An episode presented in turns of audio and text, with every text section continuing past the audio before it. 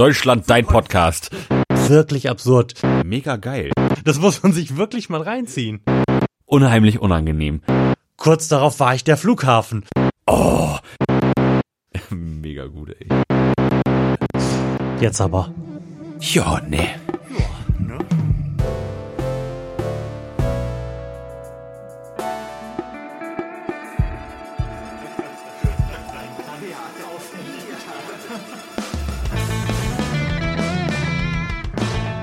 Herzlichen Glückwunsch zur 77. Ausgabe des Florian Primel Podcasts, einem dieser tausend Podcasts im deutschen Internet, in dem Männer mittleren Alters in Jogginghosen in einem Zimmer sitzen, in Mikrofone sprechen und sich einbilden, dass es irgendjemand interessiert. Diesmal mit Lars Holscher. Und Florian Primel. Hallo, schön, dass du da bist, schön, dass ihr da seid. Wir machen heute wieder Fragen, ne? Ja. Es ist ganz, ganz merkwürdig, dass so viel im Moment passiert und wir das wieder mal nicht in einem Bierly Recap zusammenkramen. Mhm. Es brennt mir so ein bisschen unter den Nägeln, jetzt wo sich die SPD ja auch entschieden hat, aber darüber sprechen wir heute absolut nicht. Aber vielleicht ja nächste Woche. Aber bestimmt sogar nächste Woche. Denn jetzt- Wollen wir es ankündigen, damit wir so ein bisschen unter Ja. Zugzwang sind? Wir können ja ruhig mal ein bisschen mit den großen Worten um uns schmeißen. Also in der nächsten Woche geht's dann um das große Ganze, um Deutschland. Um Deutschland, sein. Podcast. Ja, die nächste, nee, in der nächsten Woche ist äh, Deutschland Podcast. In dieser Woche geht's noch mal um Fragen. Oder hast du noch irgendwas zu erzählen? Nee, also im Grunde genommen nicht. Hinter mir liegen jetzt zwei schöne freie Tage. Sehr angenehm. Ähm, bisschen zu Hause geheimwerkert. Eine Decke gespachtelt, gestrichen. Mein eigenes Büro zu Hause gestrichen.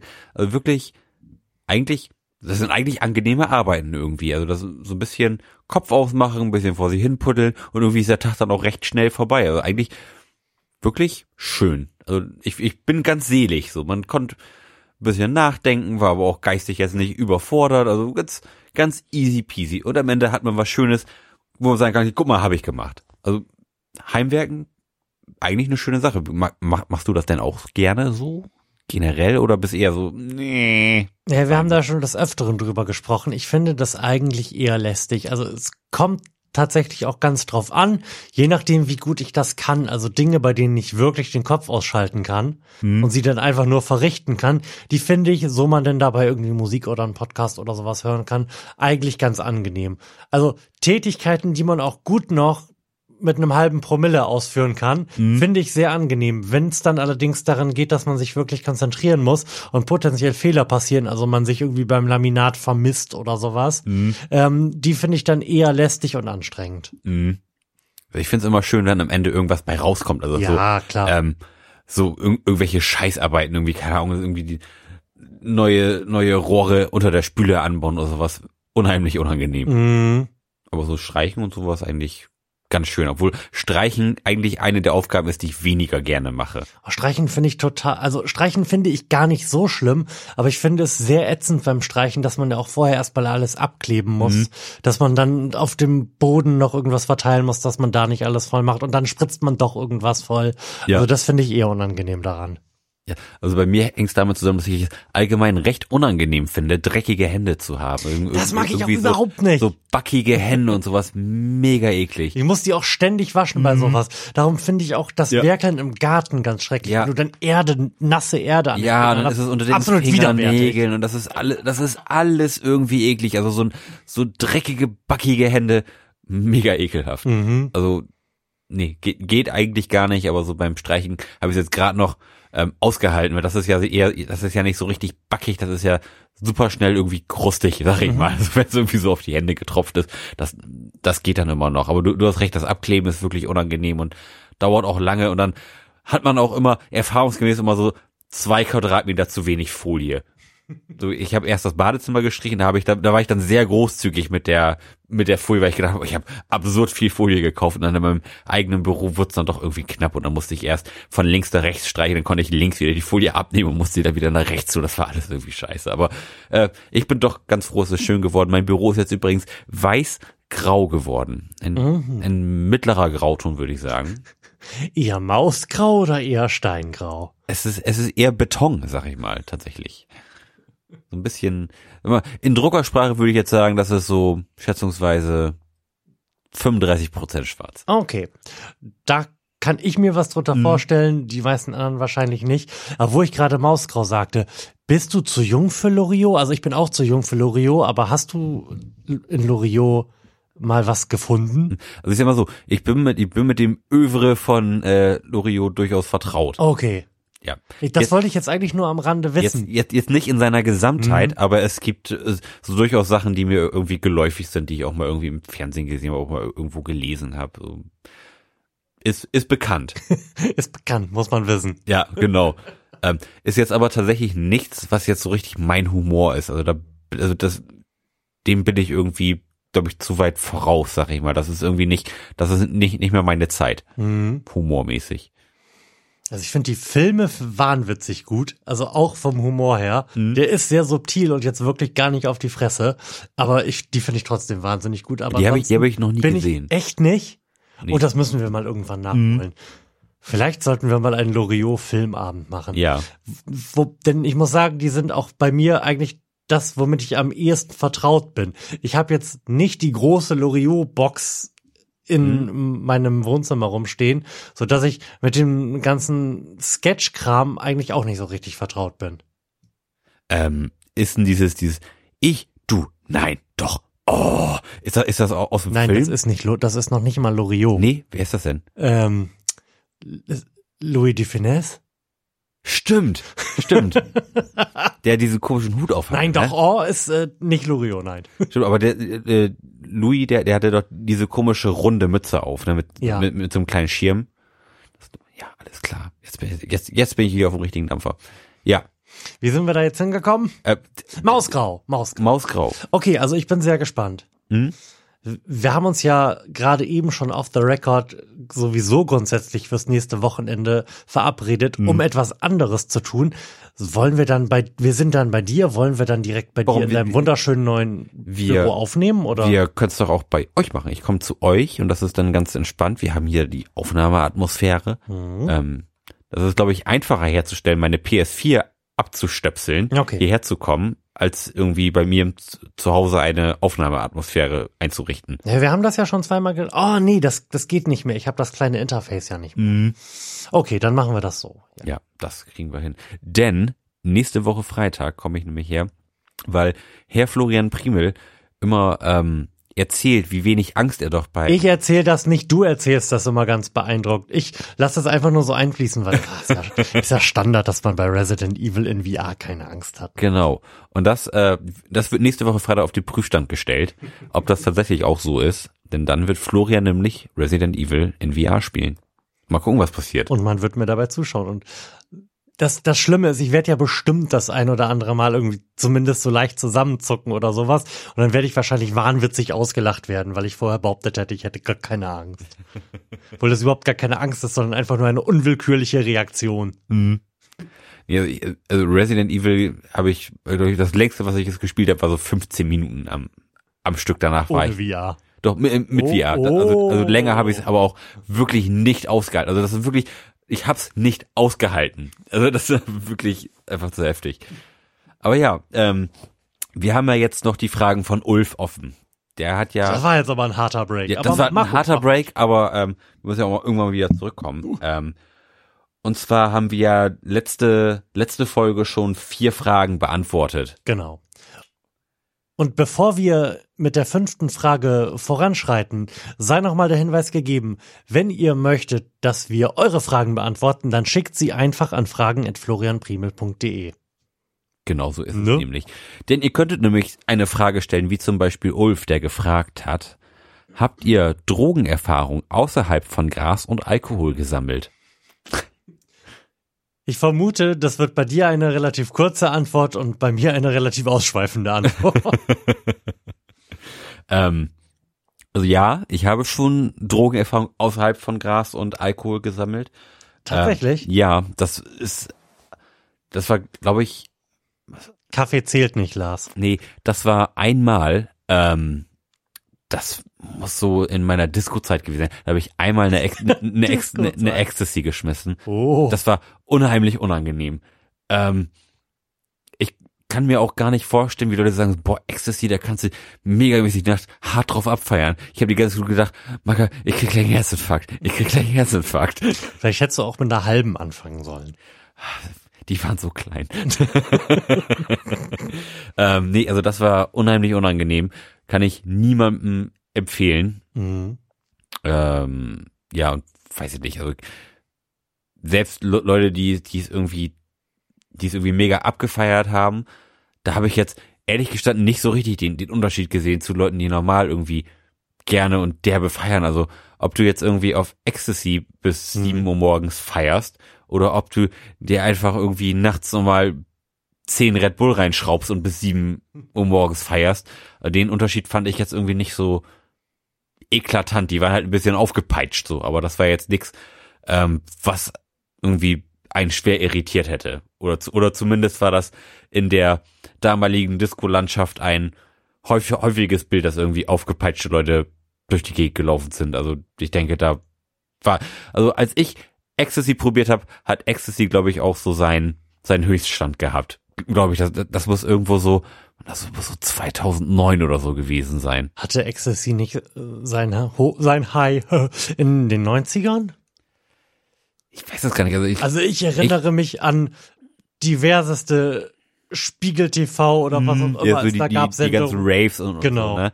ähm, Ich erinnere mich aber genauso daran, dass es auch zu der Zeit oder, oder vielleicht auch kurz, kurz, vielleicht ein, zwei, drei Jahre davor auch nochmal so ir- irgendwie so Berichte gab über Ecstasy und, und Partydrogen. Also, also gerade Partydrogen war damals, glaube ich, ein recht großes Thema. Meine ich mich zu oder zumindest habe ich das noch recht, recht wach in Erinnerung, so irgendwie exklusiv und tough und Galileo und die ganzen üblichen Verdächtigen haben da irgendwie ähm, kleine Reportagen und Artikel irgendwie drüber gehabt. Und da hast du dir gedacht, ach, die erzählen da alle was von, da, da müsste ich doch jetzt eigentlich Das muss doch wissen. ziemlich gut sein.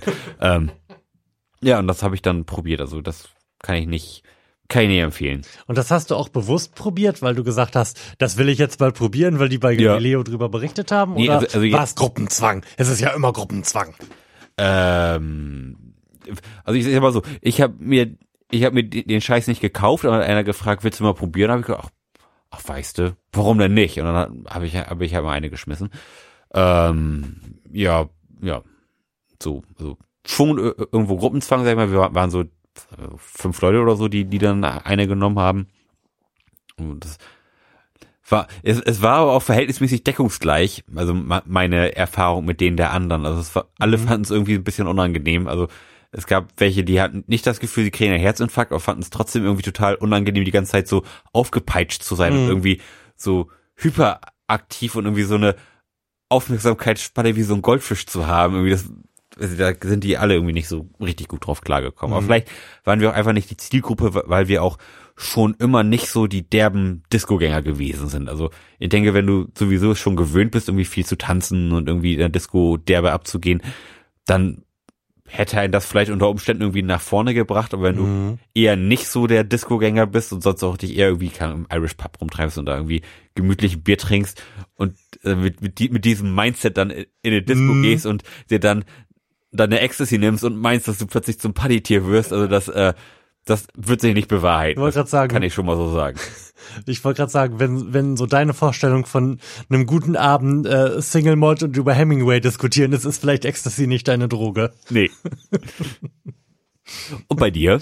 Äh, ja, ich hatte eine relativ intensive Drogenexperimentierphase, so zwischen, ich sag mal, 17 und 19, 20 oder sowas, Mhm. würde ich jetzt sagen. Ähm, und ich habe die ganze Zeit schon darüber nachgedacht, wie denn das so passiert ist. Und das ist wirklich absurd. Denn ich erinnere mich daran, wie ich in unserer Schule im Gymnasium im Computerraum saß und im Internet surfte und irgendwie, das war ja die Zeit, als das Internet noch nicht so, noch nicht so in standardisierten Bahnen gelaufen ist, sondern wo man tatsächlich noch so durch das Internet meandern und Dinge entdecken konnte. Und da ist es dann irgendwie passiert, dass ich im Zauberpilzeforum gelandet bin. Oh, das Zauberpilze-Forum. Während ich also in, im Computerraum meiner Schule saß, habe ich mich da durchs Zauberpilzforum gelesen, wo es natürlich um psychoaktive Pilze ging und fand das alles ganz interessant. Und habe mich dann da intensiver mit, mit befasst und der langen Rede kurzer Sinn, habe ich dann hier irgendwann habe ich habe ich einen Fliegenpilz gegessen. So. habe ich, nein, das ist ja noch viel schlimmer. Habe ich es dann irgendwann geschafft, hier zu Hause unbemerkt von meinen Eltern Pilze zu züchten. Ach was, du hast ja. zu Hause Pilze gezüchtet. ja, das muss man sich wirklich mal reinziehen. Und also ich weiß bis heute nicht, wie das klappen konnte, hast, wie das war, möglich gewesen waren, ist. Waren die denn draußen? Also hast du die irgendwie irgendwo im Beet von deiner Mutter versteckt oder, oder hast du hier tatsächlich in deinem Zimmer so, so einen kleinen Kasten gehabt? Richtig, du, genau das. Ach was, ja. geil. Es ist komplett absurd. Ähm, es gab damals etwas, was ich den Free Spore Exchange Ring nannte, wo du halt Sporenprints dir besorgen konntest. Was halt ist, du nimmst so einen, so einen Pilz, so einen Kopf, setzt den auf ein Blatt Papier, dann hast du da die Sporen drauf, trocknest das, tust das in einen Briefumschlag und schickst es jemandem. Und der baut sich, baut sich davon dann seine eigenen Pilze. Und das habe ich getan. Und das hat funktioniert. Hast du das dann damals im Internet bestellt? Ja. In so einem, im, so, im, im, im Zauberpilzeforum. Im Free Spore Exchange Ring. Das, also, das war tatsächlich nochmal ein e, externes Ding vom Zauberpilzeforum, genau. wo man auf internationaler Ebene Zauberpilze tauschen konnte. Ich kann jetzt wirklich nicht mehr genau sagen, wie das exakt ausgesehen ja, hat, aber also, das hat funktioniert. Ich habe dann irgendwann einen Brief bekommen und da waren Pilzsporen drin. Und wie hat, wie hat man das denn bezahlt damals? War ja irgendwie ein irgendwie Kryptowährung war damals ja noch nicht. Hat man das irgendwie mit PayPal bezahlt oder mit einer Überweisung oder hat man irgendwie einen Umschlag mit Geld geschickt oder wie war das? Ich glaube, ich habe einen Umschlag mit Geld verschickt und das war jetzt auch wirklich nicht teuer. Äh, da, da entstehen ja nun keinerlei Kosten bei, mhm. mal eben so einen Pilz, den du eh fressen willst, zu nehmen und, und auf ein Blatt Papier zu halten, ne? Mhm. Und offensichtlich war es dann halt auch irgendwie so eine Art verschworene Szene, die das einfach gemacht hat die das einfach gegen nicht viel Geld getan hat. Mhm. Naja, und dann hat es halt funktioniert, dass ich hier unbemerkt von meinen Eltern Zauberpilze angebaut habe. Geil. Und die mir dann irgendwann reingestylt habe. Also ich habe zwei Zauberpilz-Erfahrungen in meinem Leben gemacht. Die erste, da habe ich ganz offensichtlich signifikant zu wenig genommen. Da die, ist gar nichts passiert, da ist oder was? Praktisch nichts passiert. Mhm. Ähm, und bei der anderen habe ich dann, wie man das na, natürlich dann nach der, so einer ersten Erfahrung tut, gedacht, ach, nimmst du mal signifikant mehr. Nimm mir mal eine Handvoll. genau. Schmeißt du dir mal ordentlich eine Handvoll ein. Und das war dann, also im Nachhinein würde ich sagen, dass das sicherlich irgendwie zu viel gewesen ist. Es war eine intensive Erfahrung. Ich hatte, ähm, also meine Eltern müssen auch unterwegs gewesen sein. Die waren, glaube ich, im Urlaub. Und ähm, ich hatte einen Tripsitter, also einen, einen Kumpel, der dann hier saß und auf mich aufgepasst hat. Ich erinnere mich, glaube ich, an die Geschichte. Geil, jetzt hier weiter. ich, es ist schwierig, sie jetzt wieder so im Detail zusammenzubringen, da das ja inzwischen auch äh, eine gute Zeit her ist. Mhm. Ähm, auf jeden Fall habe ich mir die reingestylt und mich dann erstmal an den Rechner gesetzt. Ich wusste ja, das dauert jetzt einen guten Moment, bis das losgeht und eine Runde StarCraft angefangen zu spielen. Da wird irgendwann festgestellt, das bewegt sich alles irgendwie deutlich mehr, als es normalerweise tut. Mhm ähm, hab mich dann irgendwann aufs Bett gelegt und dann dann ging das halt los, genauso wie man sich das eigentlich vorstellt oder wie äh, wie das in klassischen Drogenfilm irgendwie Fear and Loathing in Las Vegas oder was halt abgeht. Alles hat sich irgendwie ein bisschen bewegt und war war komisch und ganz witzig. Mhm. Nur hat es mich dann irgendwann halt einfach weggetragen und ich habe über so im Nachhinein gesehen, weiß ich nicht, vier, fünf Stunden halt so eine Art frühkindliche Regression erlebt. Also ich lag am Anfang einfach nur auf dem Bett und konnte dann, nachdem das mit äh, so diesem witzigen Halluzinationskram überhand nahm, konnte ich halt einfach gar nichts mehr mhm. und lag halt nur auf dem Bett und habe irgendwie meine Hände in die Luft gestreckt und mich darüber gefreut. Was ich halt auch nicht mehr mitbekommen habe, mhm. sondern mir halt dann einfach nur habe erzählen lassen von meinem Tripsitter im Nachhinein. Hab dann angefangen, ich hatte für den Fall, dass ich äh, mich übergeben musste, einen Eimer mit Wasser stehen, hab dann angefangen, in dem Wasser zu planschen, fand das also alles ganz witzig. Und so im Nachhinein, und ich werde gleich erzählen, wie die Geschichte weitergeht, war ich in diesem Stadium meiner Drogenerfahrung ganz offensichtlich ein, ein kleines, ein Kleinkind, ein Baby oder sowas, was nichts konnte, ein bisschen im Wasser geplanscht hat und wurde dann aber über die Zeit dieser Drogenerfahrung halt in dieser Kindheitserfahrung älter. Ja. War dann irgendwann so weit, dass ich dann wieder, wieder laufen und mich bewegen konnte und bin dann lustig an der Hand von meinem lustigen Tripsitter so ein bisschen in die Natur gegangen. Wir haben uns das angeguckt. Ich hatte Bock auf Bäume zu klettern. War voll witzig alles. Ich wollte mich gerne in das Auto von meinen Eltern setzen und Raumschiff spielen.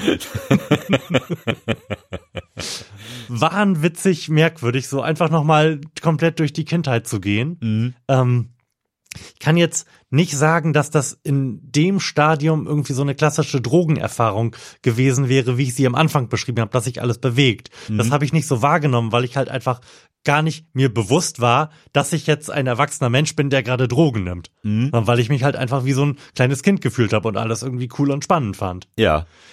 sehr, sehr merkwürdig. Und so über die Annäherung an mein tatsächliches Alter muss dann diese Drogenerfahrung so langsam wieder ausgefadet sein. Ähm, es, ich saß dann noch so zum Ende, wo es dann irgendwie weniger wurde, hin auf der Terrasse, hab Shisha, mir eine Shisha gebaut. Mhm. Wusste, das ist auch so merkwürdig, wusste aber ganz offen, war noch nicht in meiner Drogenerfahrung alt genug, um genau zu wissen, wie das funktioniert. Und musste mir das dann nochmal erklären lassen, was ich da eigentlich tue. Ich wusste, dass ich das tun möchte, wusste aber nicht, wie ich es tue. Das ist ja geil. So ein merkwürdiges Ding. Naja, und also insgesamt eine sehr positive Erfahrung. Ich weiß nicht, ob ich das jetzt nochmal machen würde. Mir einfach nochmal eine unbekannte Menge eines unbekannt potenten Pilzes in den Kopf werfen. Aber es, ich kann jetzt nicht behaupten, dass das keine bereichernde Erfahrung gewesen wäre.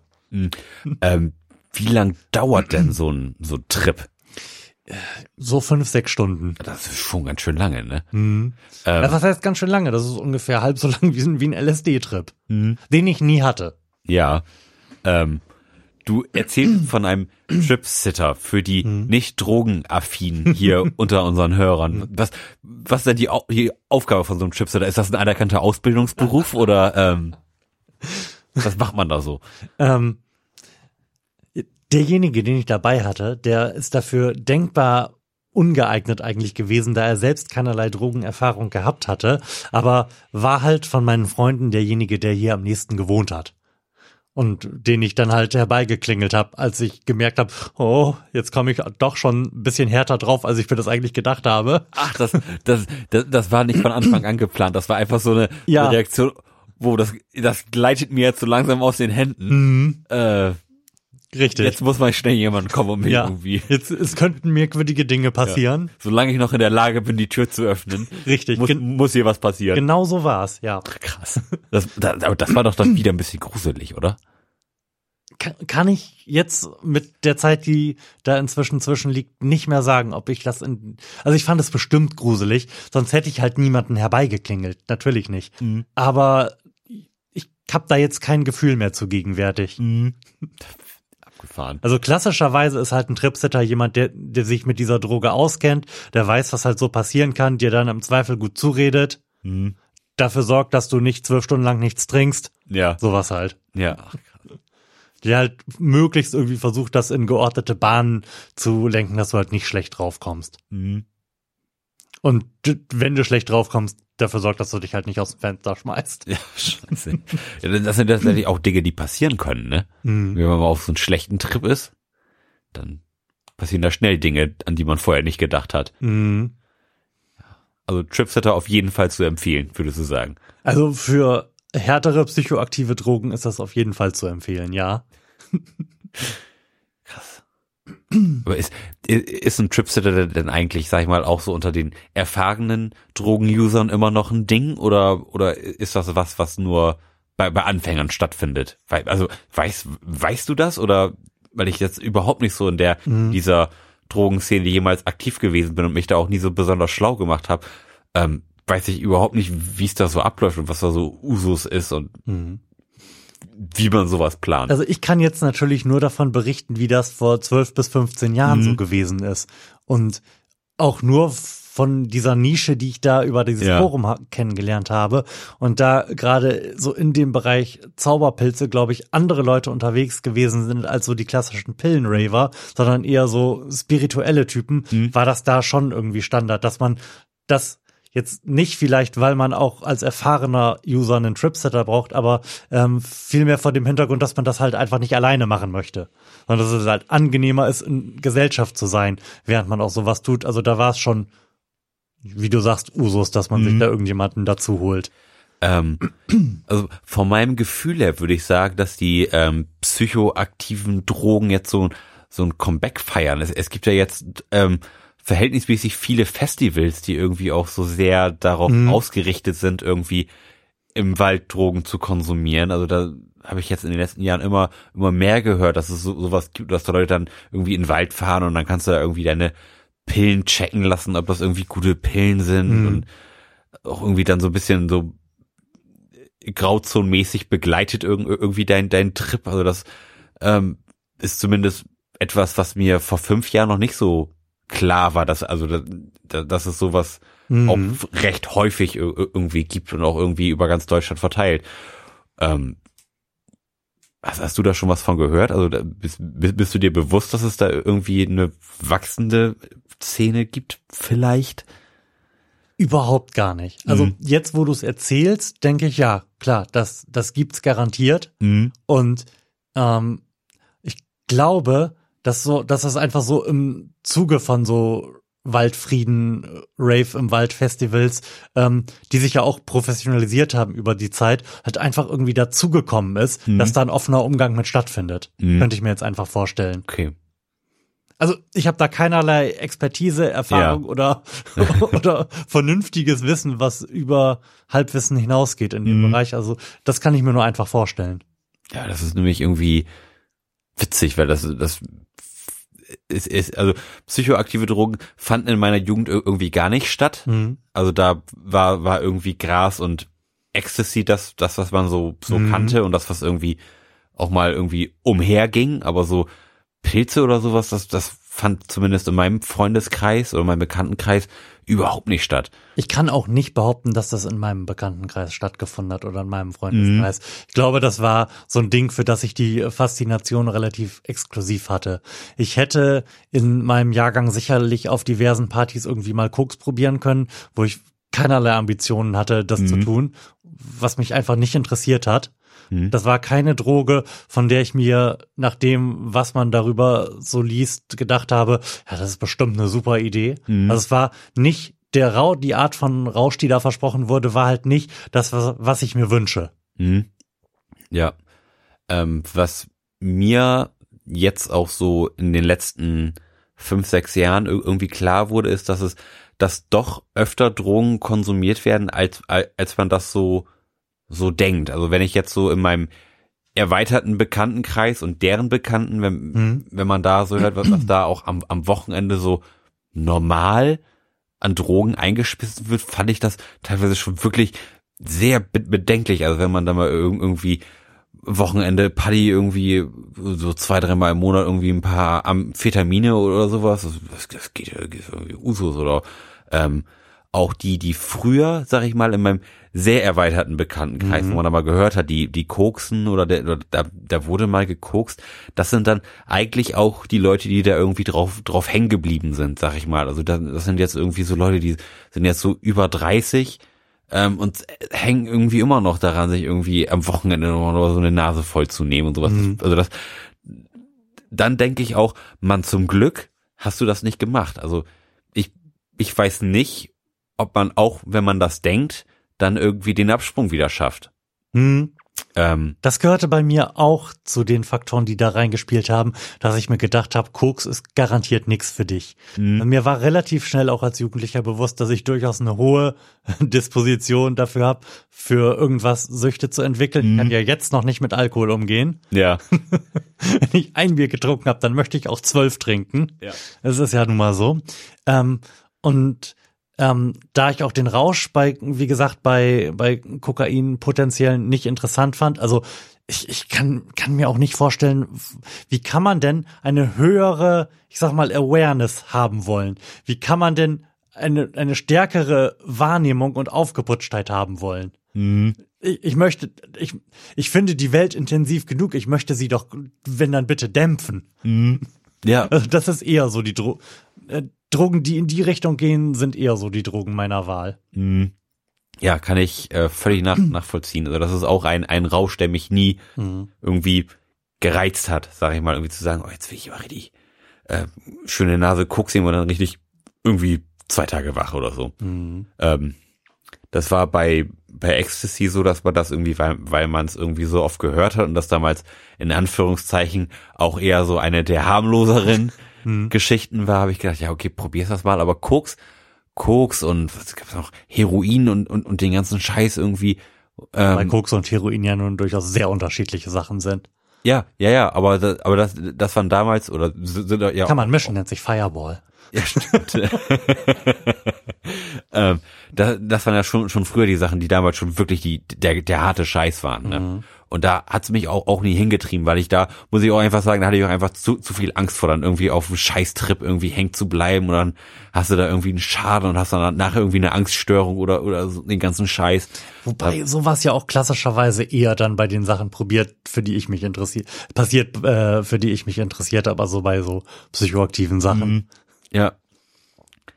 Ja, also Drogen bin ich mit durch. Das, das, das sag ich mal so. Also das, äh, das war, ich würde mal sagen, vielleicht ein, ein Jahr in, Mhm. in, in meiner Jugend, wo ich das auch da sehr sporadisch gemacht habe, aber wo, es mich mal ein bisschen interessiert. Also ich habe Ja, des Öfteren gekifft, so, aber es war, das war auch eigentlich meine Drogenerfahrung. Abgesehen von, von einmal Ecstasy bin ich da nicht, bin ich da auch, auch nicht weiter neugierig. Also ich habe überhaupt nichts gegen Kiffen, ähm, aber ich habe einfach das Gefühl, dass ich dem Ganzen jetzt so ein bisschen entwachsen bin, sag ich mal.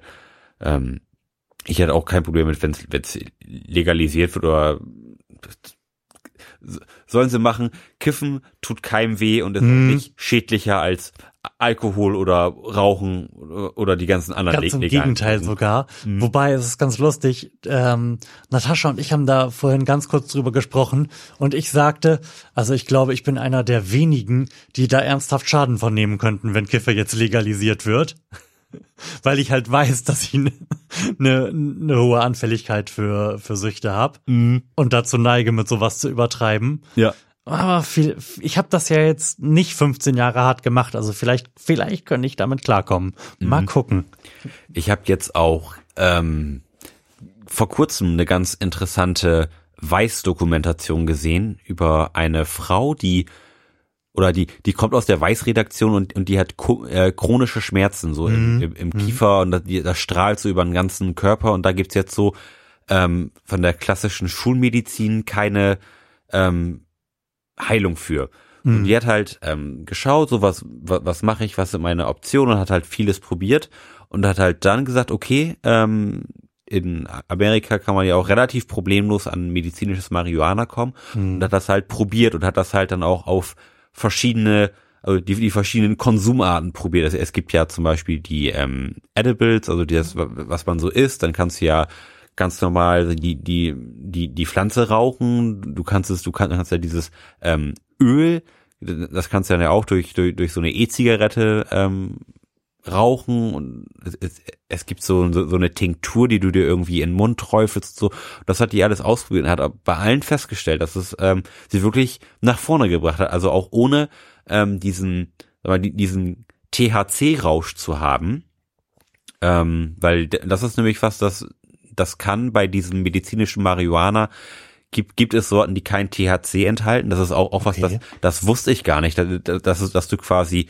ähm, ein Marihuana konsumieren kannst, ohne den Rausch zu erleben, son- sondern nur die anderen positiven Mhm. ähm, Begleiterscheinungen ähm, wahrnehmen kannst. Und das fand ich durchaus beachtlich. Und da, da habe ich auch gedacht, ey, mega geil. Also, also es, ist ja wirklich mega geil, dass, dass du so chronische Schmerzen, die du Mhm. sonst durch den Rest der Schulmedizin irgendwie nicht unter Kontrolle kriegst, die einfach mit, mit ein bisschen Kiffe Mhm. ähm, ohne Rausch ähm, be beseitigen kannst. Du, also da, es ist auch, auch wirklich so, du, du kannst quasi diese das, das konsumieren und bist danach berechtigt, ganz normal Auto zu fahren, am Straßenverkehr teilzunehmen. Also alles, alles cool. Und das finde ich ist auf jeden Fall ein, ein wichtiger Schritt in eine, in eine Richtung, die man durchaus auch hier in, in Deutschland irgendwie weiter öffnen sollte.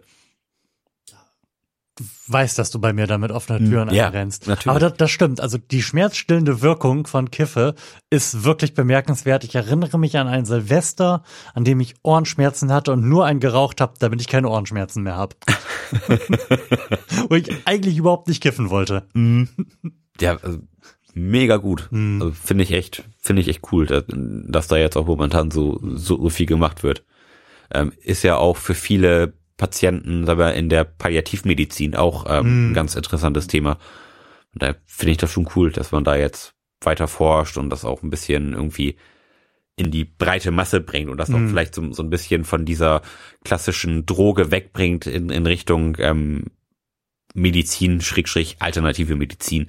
Das ist, denke ich mal, auch wichtig und richtig. Wichtig und richtig. Ja. Was ähm, auch wichtig und richtig ist, ich bin nämlich- eigentlich noch längst nicht durch mit meinen Drogenerfahrungen. Ach so, so sieht das aus. Ähm, ich möchte das aber trotzdem ein bisschen einkürzen. Aber was definitiv wichtig und richtig ist und ähm, wenn es noch legal wäre und ich entscheiden müsste, welches denn die psychoaktive Droge der Wahl wäre, die ich Leuten empfehlen würde, wenn sie mal Lust auf sowas haben, ist Salvia. Okay. Salvia divinorum äh, kennt man als Aztekensalbei, wenn Ja. mich nicht alles täuscht, ähm, war irgendwie bis, schlag mich tot, 2005, 2006 oder so in Deutschland halt legal. Weil das offensichtlich niemand auf dem Schirm hatte. Ja, ja, das, das, das war auch was, das, konnte man so online ohne Probleme Genau. bestellen und das, und das wurde in, Richtig. in so kleinen Gebinden irg- irgendwie verkauft, so irg- irgendwie so kleine recht, rechteckige Folienpackungen. Mhm. Ja, da erinnere ich mich, dass, es- dass es das gab, ja. Mhm. Und das war auch nie irgendwie groß. Und ich hatte zum Anfang meiner Ausbildung hin mal so eine Phase, da kannte ich das und dann habe ich das halt verkauft, ne? Habe ich das im Internet gekauft und teurer wieder vercheckt. Ach was, du warst also auch Drogendealer. Ja, ich war sogar mal, ich war sogar mal ein paar Wochen meines Lebens Drogendealer. Sehr gut. Ach, witzig. Und wie gesagt, das ist meiner Meinung nach die psychoaktive Droge der Wahl, weil da zumindest aus meiner persönlichen Erfahrung, your mileage may vary, ähm, nicht viel bei schiefgehen kann. Weil das einen sehr, sehr neu gefühlsneutralen Rausch vermittelt. Und wenn die Darreichungsform nicht so dramatisch widerwärtig wäre, denn man muss davon relativ viel in einer Bong rauchen, weil das halt bei relativ hoher Temperatur verbrannt werden muss. Okay, ab Bongrauchen fand ich auch immer schon sehr Ja. unangenehm. Und dann irgendwie zwei, drei Köpfe hintereinander wegziehen, um dann halt die nötige Menge aufzunehmen, um so über die Wahrnehmungsschwelle zu kommen. Also das hat mich mega daran abgeturnt, aber da, weshalb ich das auch nicht weiter forciert habe, aber habe ich drei, vier Mal ausprobiert und es war immer ein ganz angenehmer Rausch nach einem relativ unangenehmen Konsummoment. Ähm, wie, wie gestaltet sich denn so ein Salvia-Rausch? Also erstens ist er relativ kurz, ist nach 20 Minuten oder sowas wieder vorbei. Angenehm und zweitens, wie gesagt, ist er relativ gefühlsneutral.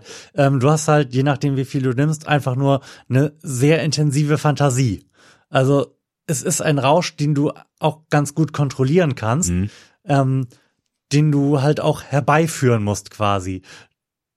Du, du hast diese Droge konsumiert und ähm, musst dich dann irgendwie ein bisschen bewusst darauf konzentrieren, ruhig zu sein und jetzt vielleicht einfach mal was an der Wand anzugucken und dann wird es sich halt auch irgendwann anfangen zu bewegen. So auf dem Niveau bewegt sich das. Mhm. Du kannst dich aber auch einfach gut hinlegen und irgendwie deine Gedanken abschweifen lassen und hast dann halt eine, eine wahnwitzig aktive und realistische Fantasie. Also gab einen, ich erinnere mich an einen Rausch, an dem ich bei irgendeinem Freund das im Gartenhaus geraucht habe und wir saßen da halt zu mehreren und ich saß dann halt am Tisch und aus irgendeinem Grund habe ich über Flughäfen nachgedacht und kurz darauf war ich der Flughafen. Also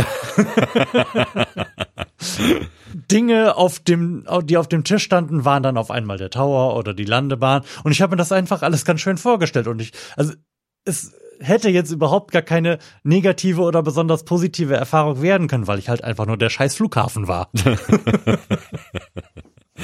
Ich bin der Flughafen. Ja. Sehr geil. ja, man, man wollte doch immer schon mal schon wissen, wie es wie es ist, wenn man so, so ein Flughafen ist. Geil. Ich bin der Flughafen. Merkwürdig, was alles geht. Also ne? das, das, ich kann mir auch überhaupt nicht vorstellen, wie das so ist, im Flughafen zu sein. Also ich, ich weiß überhaupt nicht, wie, wie das funktionieren soll, aber mega geil, dass man das offensichtlich irgendwie herbeiführen kann. Ich kann jetzt auch nicht beschreiben, wie es gewesen ist. Nee, man muss einfach mal im halt Flughafen lange gewesen sein, um, um das irgendwie, um, um das verstehen zu können. Mhm. Ja. Flughäfen unter sich halt. Mega gut, ey. War ein Flughafen. Und das wollte ich zumindest noch erzählt haben. Ja, das war auf jeden Fall erzählenswert. Siehste? Und das war, das war jetzt quasi deine Top-Drogen-Erfahrung. Das mal. meine Top, definitiv. Also das waren meine Top-Drogenerfahrungen. Ähm, was ich nicht empfehlen kann, ich hatte zu diesem Zeitpunkt als Jugendlicher ein äh, offensichtlich das damalige Standardwerk zum Thema Pflanzen, mit denen man Zustände herbeiführen kann. Ich weiß nicht mehr, wie es hieß. Ich habe es als das psychoaktive Pflanzenbuch abgespeichert in meinem Kopf, wo so halt alles mit Erfahrungsberichten und allem aufgeführt war, was man halt so aus der Natur konsumieren kann. Vieles, was man nicht sollte, irgendwie Engelstrompete und so ein Scheiß. Ja. Und Dinge, die ich nicht, zu den Dingen, die ich nicht empfehlen kann, gehört definitiv zu versuchen, mit Muskatnuss high zu werden. Mus mit Muskatnuss kann man high werden? Selbstverständlich und ich kann das nicht empfehlen. Ich bin nicht high geworden, aber schön war's nicht. Raucht man Muskatnuss auch im Bon? Nee, ich glaube, davon muss man einfach nur äh, relativ viel oral konsumieren. Also könnte ich praktisch gleich, wenn ich zu Hause bin, meinen kleinen Muskatnussstreuer oben aufmachen und einfach die Dose Muskatnuss essen und hab dann irgendwie einen Rausch. Vermutlich könntest du das ja. Oh. wie, wie, wie ist das auch, auch so ein Psycho-Rausch? Ich erinnere mich Das- nicht. Also wie gesagt, ich hatte damit keinen ja, aber, aber so, aber so aus, beschreibbaren Rausch. aus dem Buch, wa- was du da gelesen hast. Ich weiß äh, es nicht mehr, wenn ich okay. ehrlich bin. Ich, ich würde jetzt wieder sehr gefährliches Halbwissen verbreiten. Okay, gut. Aber offensichtlich ähm, nicht bemerkenswert, sonst wäre es Mhm. irgendwo schon in meiner Wahrnehmung oder in deiner Wahrnehmung noch aufgeploppt als Ja. das ist der neue heiße Scheiß. Die ganzen Kinder Muskatnuss, rauchen überall Muskatnuss. Ist, ist die Muskatnuss ausverkauft. Muskatnuss wird jetzt reguliert und im Supermarkt irgendwie an der Kasse ausgegeben. Mhm. Ähm, Das ist nicht, nicht passiert. Nein. Sehr gut.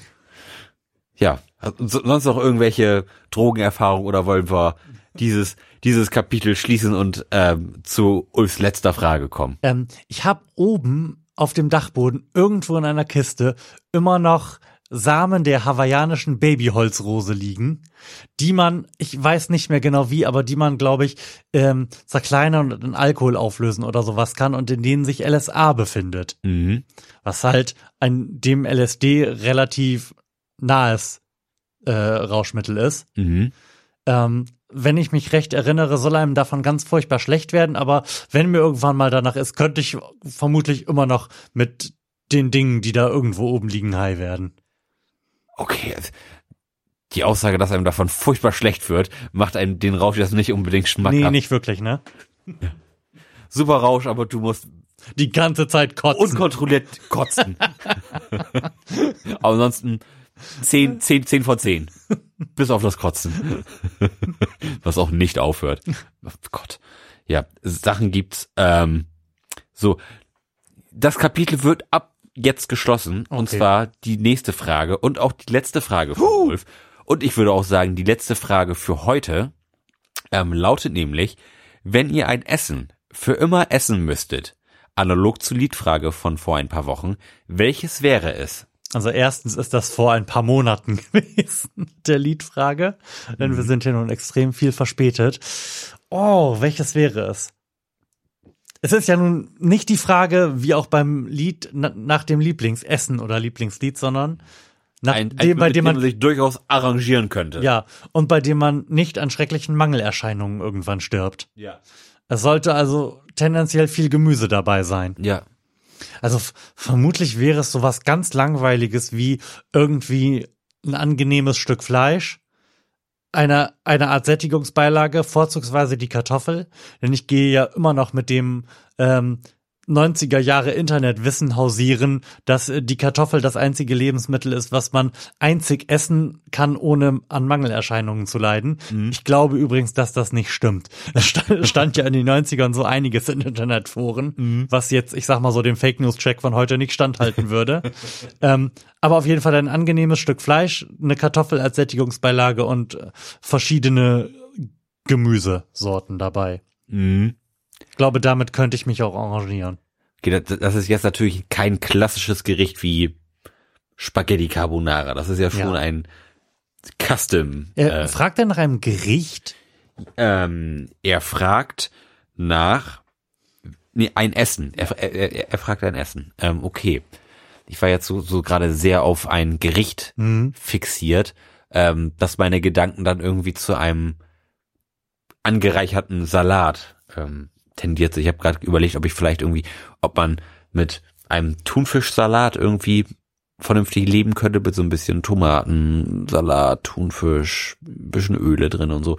Ähm, oder ob man vielleicht irgendwie mit so einem Caesar Salad irgendwie so mm. mit ähm, Hühnchen und, und, und Grünzeug und so, dass man das durchaus essen könnte oder irgendwie in wenigen Wochen an Skorbo zu erkranken.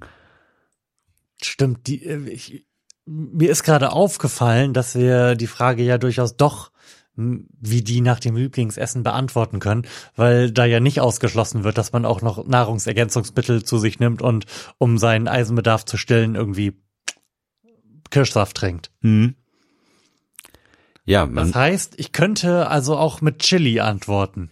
Du könntest mit Chili antworten. Ähm, aber ich, nee, das könnte ich auf gar keinen Fall mein ganzes Leben lang essen. Das würde sicherlich auch dein Arsch nicht dein ganzes Leben lang aushalten.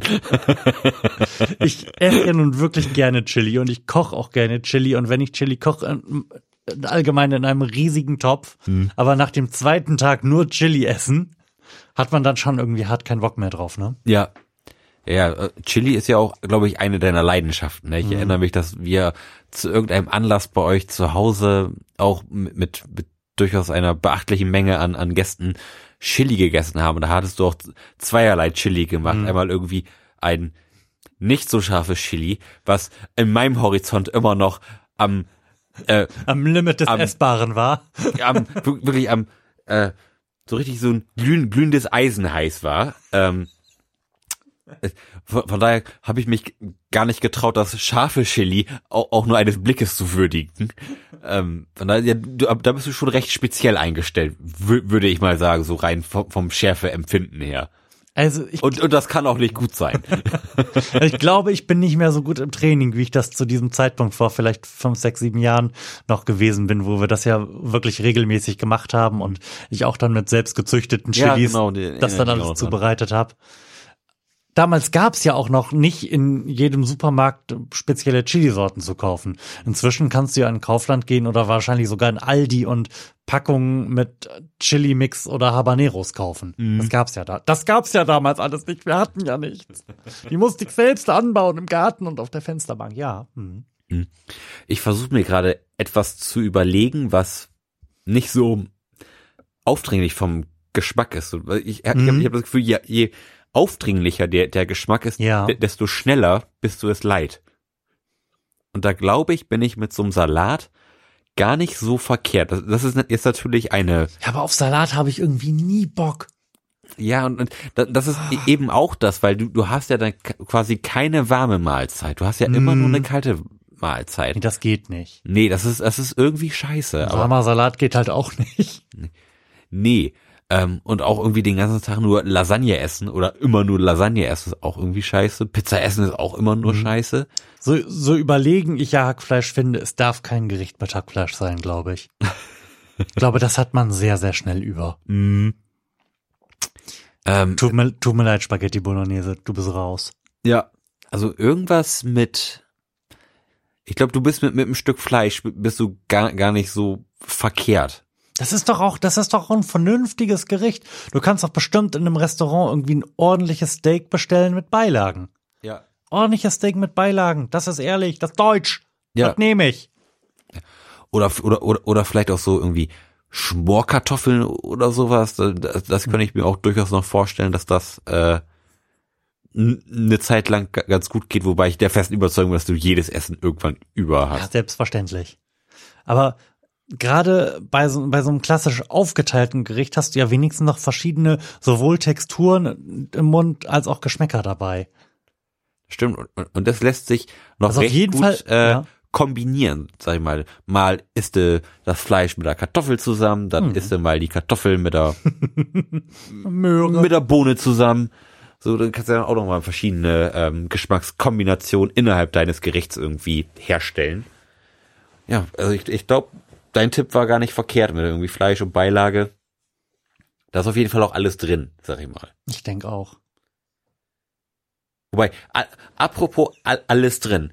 Es, es ist ja offensichtlich ähm, ein, ein Trend geworden, irgendwie so Ergänzungspillen irgendwie zu sich zu nehmen, habe hab ich das Gefühl. Das ist etwas, was in meiner, was in meiner jetzigen Wahrnehmung auch immer mehr stattfindet, dass ich irgendwie, wenn ich zu jemandem nach Hause komme, sehe ich äh, des Öfteren irgendwie in der Küche kleinere Pillendosen mit irgendwie Vitamin XYZ oder hier irgendwie da noch so eine kleine Pille für irgendwas. Das ist irgendwie ganz putzig, dass man sich jetzt oder dass das jetzt wieder so kommt, irgendwie so kleine Ergänzungspillen zu nehmen. Also das ist irgendwie was, das war ähm, in meiner Jugend erinnere ich mich daran, dass das irgendwie so ähm, wie sagen, so so Hausfrauenkram, Mhm. so, so, so doof das irgendwie klingt, aber dass das irgendwie so sehr auf die Hausfrauen ähm, marketingmäßig irgendwie fixiert wird, dass es da irgendwie, da war irgendwie Kieselerde für Nägel und Mhm. irgendwie sowas. Ähm, das war damals, zumindest kam, kam es mir als Kind sofort durchaus ein, ein, großes Ding. Hm. Ähm, und jetzt ist es irgendwie so, dass es, glaube ich, durchaus in der breiten Masse ankommt. Irgendwie nochmal hier nochmal ein Vitamin, da nochmal ein Vitamin. Es gibt ja auch Leute, die nehmen, äh, hattest, hattest du das nicht sogar erzählt, dass du deine, deinen Winterblues mit Vitamin D Mhm. wegge, weggepimpt hast?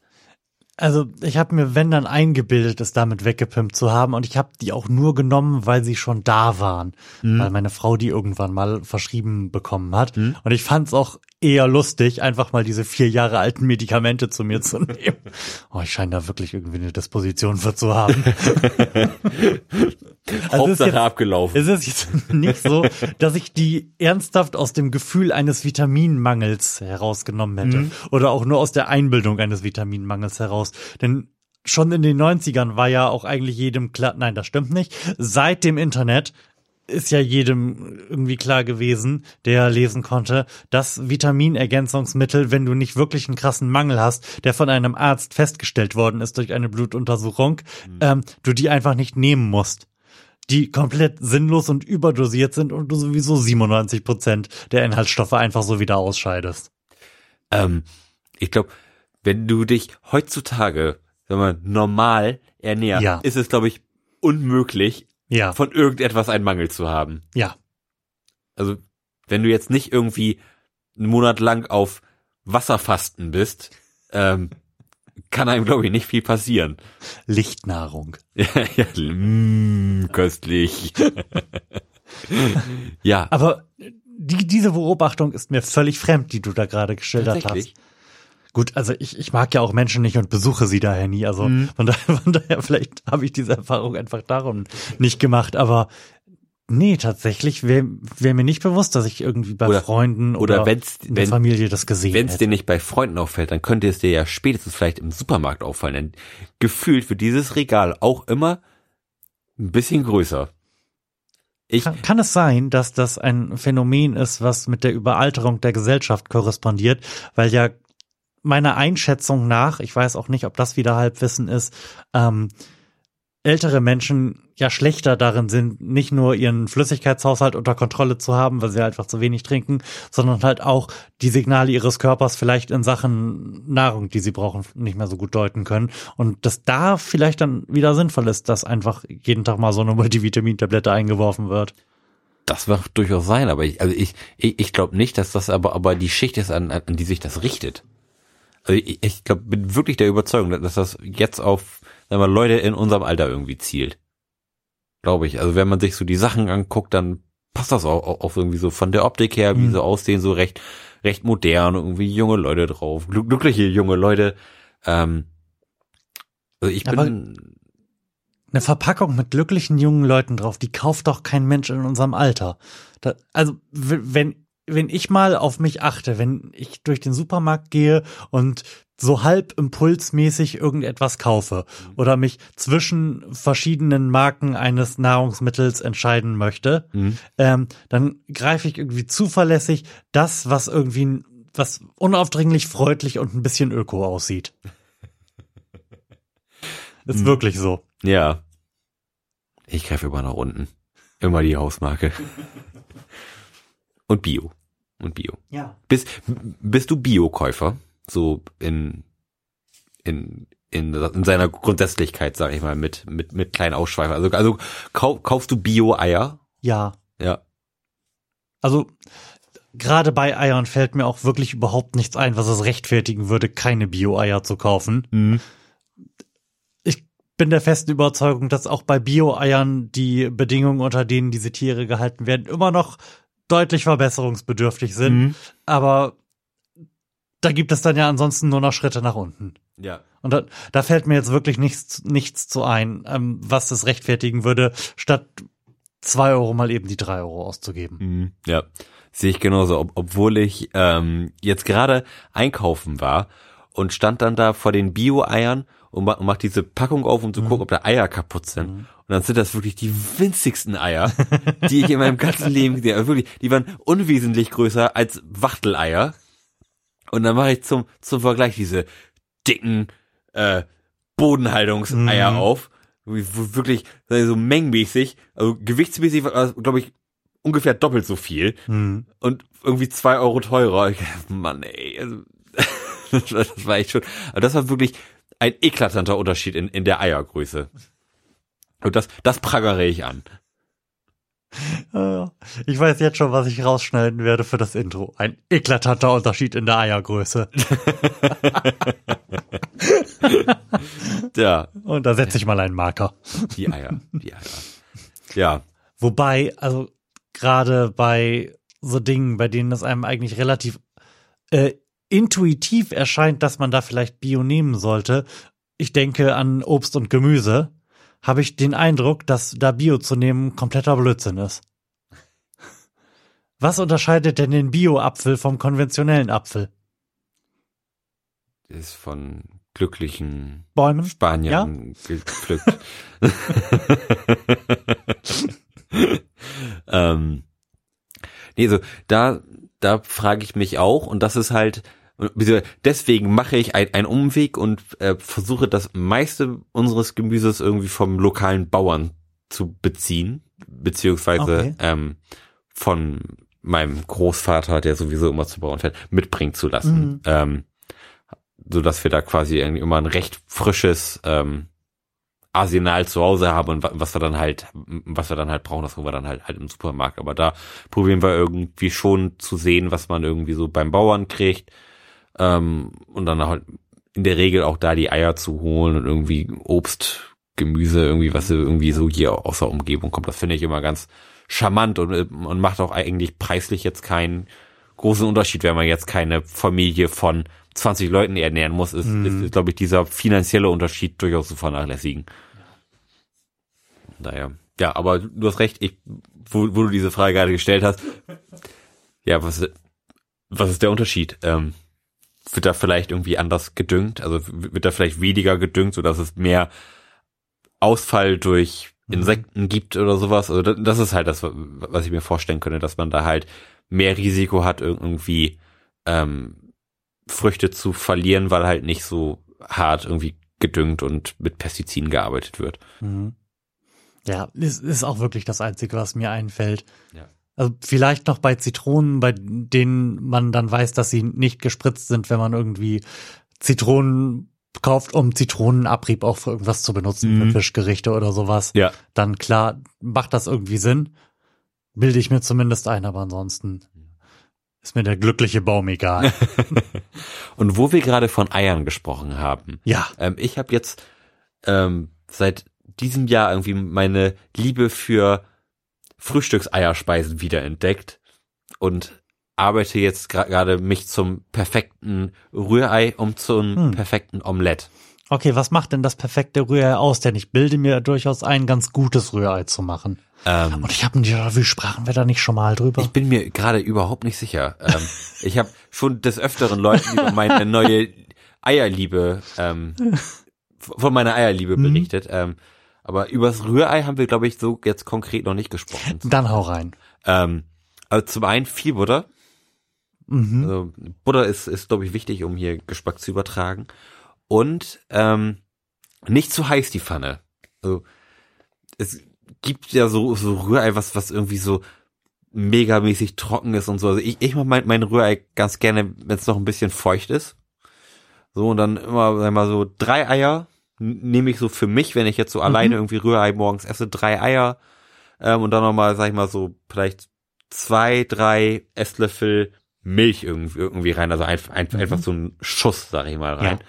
Dann die, die Pfanne, sag ich mal, schön auf halber Hitze heiß werden lassen, dann so zwei ordentliche Stücke Butter rein und dann rauf und dann erst erstmal so, ein, sag ich mal so 30 Sekunden einfach nicht bewegen, So als würdest du ein Omelett machen. als würde ich ein Omelett Mhm. machen und dann anfangen das Ei in kreisenden Bewegungen zu bearbeiten und dann am Ende, wenn man sieht, okay, das fängt jetzt alles an, zu- an zu stocken und, und läuft nicht mehr zusammen, dann am Ende schön in, in eine Richtung ziehen und dass du dann schön so ein langes Rührei hast quasi. So kleine aufgerollte Rührei-Stücke da sind. Hundertprozentig. Dann auch so ein bisschen mit Petersilie mache ich ganz gern rauf. Hm? Ich bin nicht, ich bin nicht so der Fan, da irgendwie diverse Sachen reinzuwerfen. Das finde ich, ist wenn dann eher eine Sache für ein Omelett. Mhm. Ähm, Also ich find's, wenn dann gut Zwiebeln reinzuwerfen. Zwiebeln funktionieren immer ganz wunderbar. Bei, bei allem.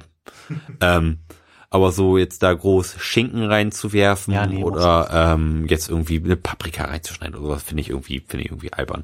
Ähm, da, wenn man leck, wenn man leckere und glückliche Mhm. Eier hat, dann Mhm. schmeckt das Rührei, finde ich so, also zumindest mir am besten.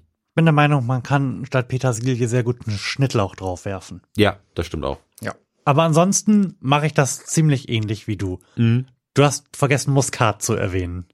Muskat verfeinert nicht nur Eier, sondern auch Kartoffeln. Ja. In diesem Sinne. Würde ich sagen, äh, ja, bis Freitag.